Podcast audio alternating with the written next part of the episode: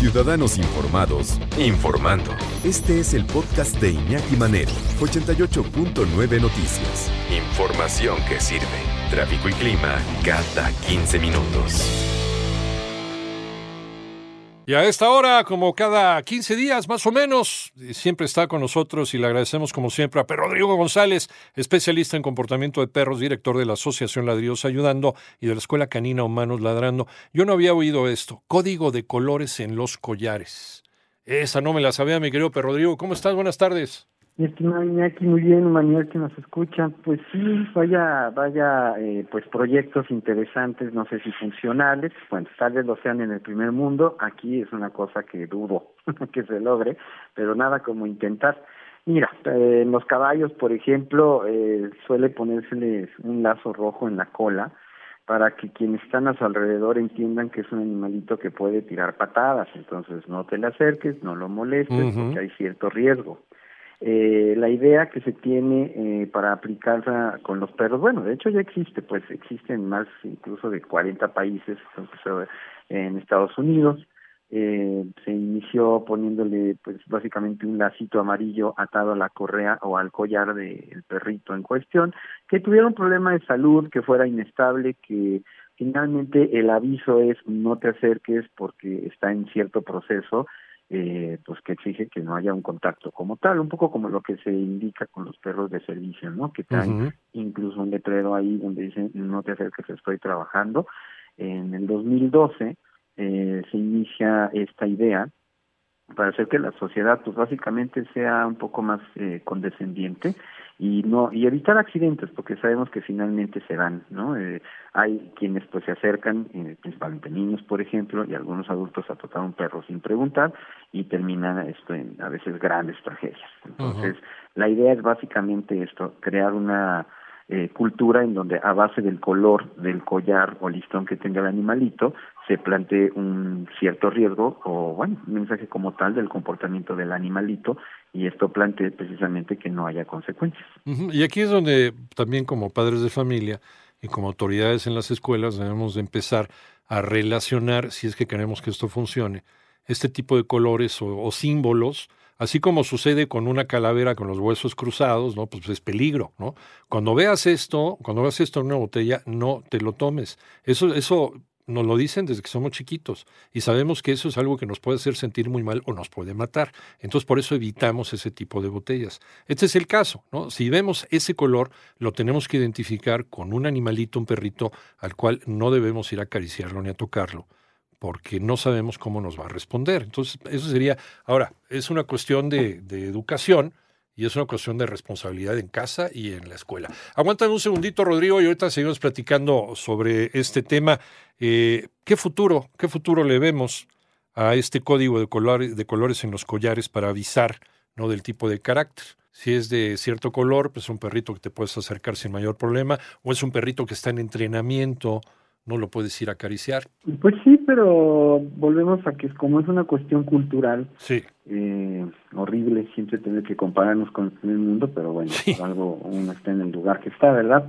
Eh, el asunto es que si hay una cultura de respeto, si hay leyes, si hay finalmente ese algo que hará que entiendas que si no cumples con dichas reglas hay consecuencias, pues eh, se crean este otro tipo de alternativas precisamente para mejorar dicha convivencia social, eh, incluidas pues otras especies. Ahora, yo, por ejemplo, en mi experiencia, que, ¿a qué puedo aspirar?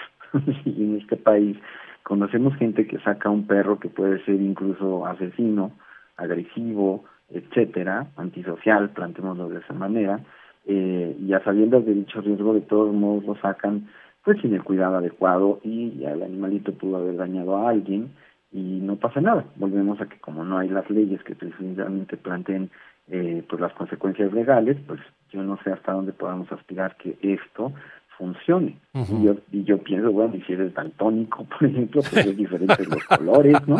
Entonces, ¿qué esperanzas? O si eres discapacitado visual, eh, porque bueno, mira, los planteamientos van a, a que una asociación también de nombre Family Dog Koya eh, planteara la variedad de colores, eh, que son alrededor de seis o siete, y pues nos plantean, por ejemplo, el rojo como no te le acerques, el naranja como que es un perro antisocial con otros perros, amarillo que es nervioso o huérfano y está buscando ser adoptado, entonces ahí adivínale, eh, verde que es un perro amistoso, azul en entrenamiento de servicio, blanco que es un perro discapacitado, ciego o sordo, y morado como no debes de comer, ¿no? Entonces, pues suena lindo, pero yo insistiría en que esto eh, primero tendría que plantearse en razón de que la sociedad eh, pues sí tenga eh, como un respaldo anticipado el respeto, lo básico, lo que tú mencionabas, por ejemplo, de enseñarle a nuestros hijos, pues no llegues y toques a cualquier animalito porque no sabes lo que pueda pasar entrada, ¿no?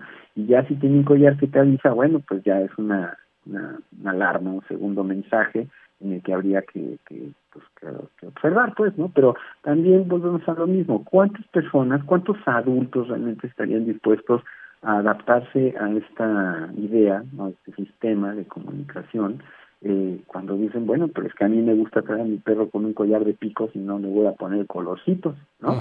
Eh, pues un tema creo que más bien tiene que ver con cultura, eh, con respeto, y insisto, pues sí, amparados en, en, cualquier este lugar en donde haya leyes, para que pues esto, eh, si bien se aplica, pues funcione en razón de que, a ver, yo me acerqué al perro que tiene un collar que dice que no me acerque y el perro me mordió, entonces, este, a nivel legal, este, hasta dónde puedo o no demandar al que tiene al perro, ¿no?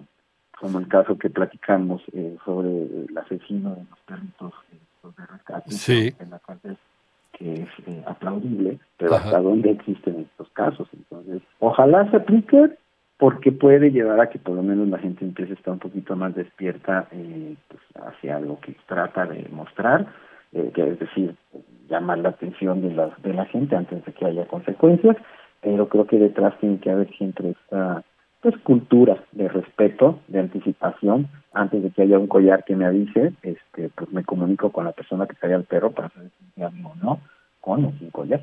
Sí, para empezar, si ves un perro solo en la calle, pues ve por sentido común decirle a tus hijos no te le acerques, ¿no? porque no sabes cómo va a reaccionar, a menos que seas una persona que sepa el manejo de perros o que estés trabajando con perros, que sepas, eh, sepas cómo, cómo tratar con un perro callejero, ¿no? o que estés dentro de uno de estos grupos de, de rescate de estos animales, pero nunca, nunca acercarte a un animal que está solo y que está sin supervisión, y, mucho menos, ¿no? También si no tiene collar. Pero eso nos lo enseñaron desde niños. O sea, qué poco hemos aprendido a, respetar este, este tipo de cosas, Rodrigo?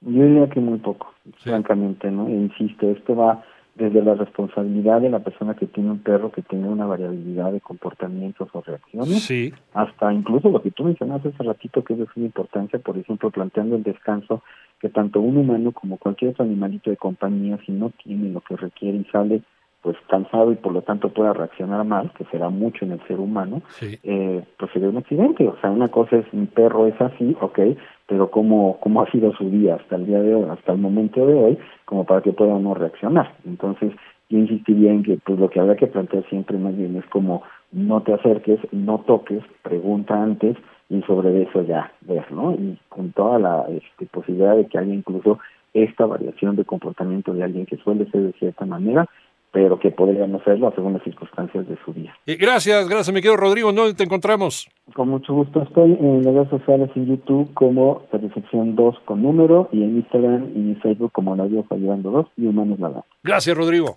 Gracias a ti, un fuerte abrazo, buen fin de semana, los videos no olvidos. Igualmente para ti, Rodrigo González, nuestro perrólogo de cabecera como cada 15 días.